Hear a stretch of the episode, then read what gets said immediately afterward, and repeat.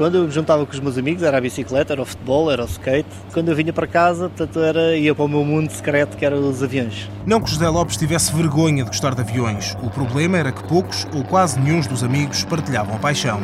Assim, no quarto, sozinho, inventava guerras, batalhas aéreas. Os meus pais, como sabiam do meu interesse pelos aviões, eles ofereciam-me aviões pequeninos.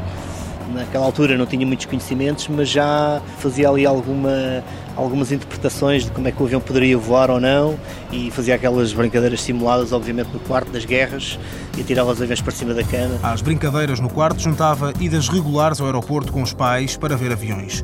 Aos 16 anos começou no aeromodelismo, aprendeu a voar e um ano mais tarde participou na primeira prova.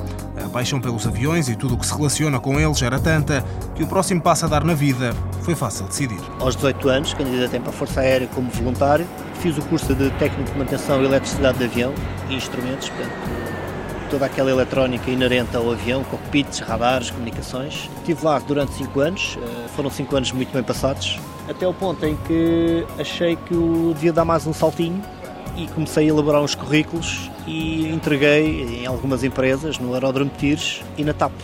Portanto, e foi uma surpresa para mim, quando certo dia a minha mãe me telefona e diz-me que eu tinha uma entrevista marcada na TAP para técnico de manutenção. Há 12 anos que está nos transportes aéreos portugueses e, mesmo assim, nunca se cansa de saber mais sobre os aviões ou acompanhar tudo o que se relaciona com eles. Por isso mesmo, e porque é um apaixonado por tudo o que se relaciona com voo, há ainda um objetivo que falta cumprir. Tenho ainda uma ambição que é ver um, um lift-off do Space Shuttle da NASA dia antes que terá até que ser brevemente, porque em 2010 eles vão ser retirados do, do, do ativo. José Felipe Lopes, 35 anos, foi campeão nacional da classe de perícia iniciado em 1994, campeão ibérico de voo circular em 95. Na classe de competição internacional, a FAI participou em dois campeonatos do mundo e da Europa e na Taça do Mundo, que decorreu na Argentina em 2008.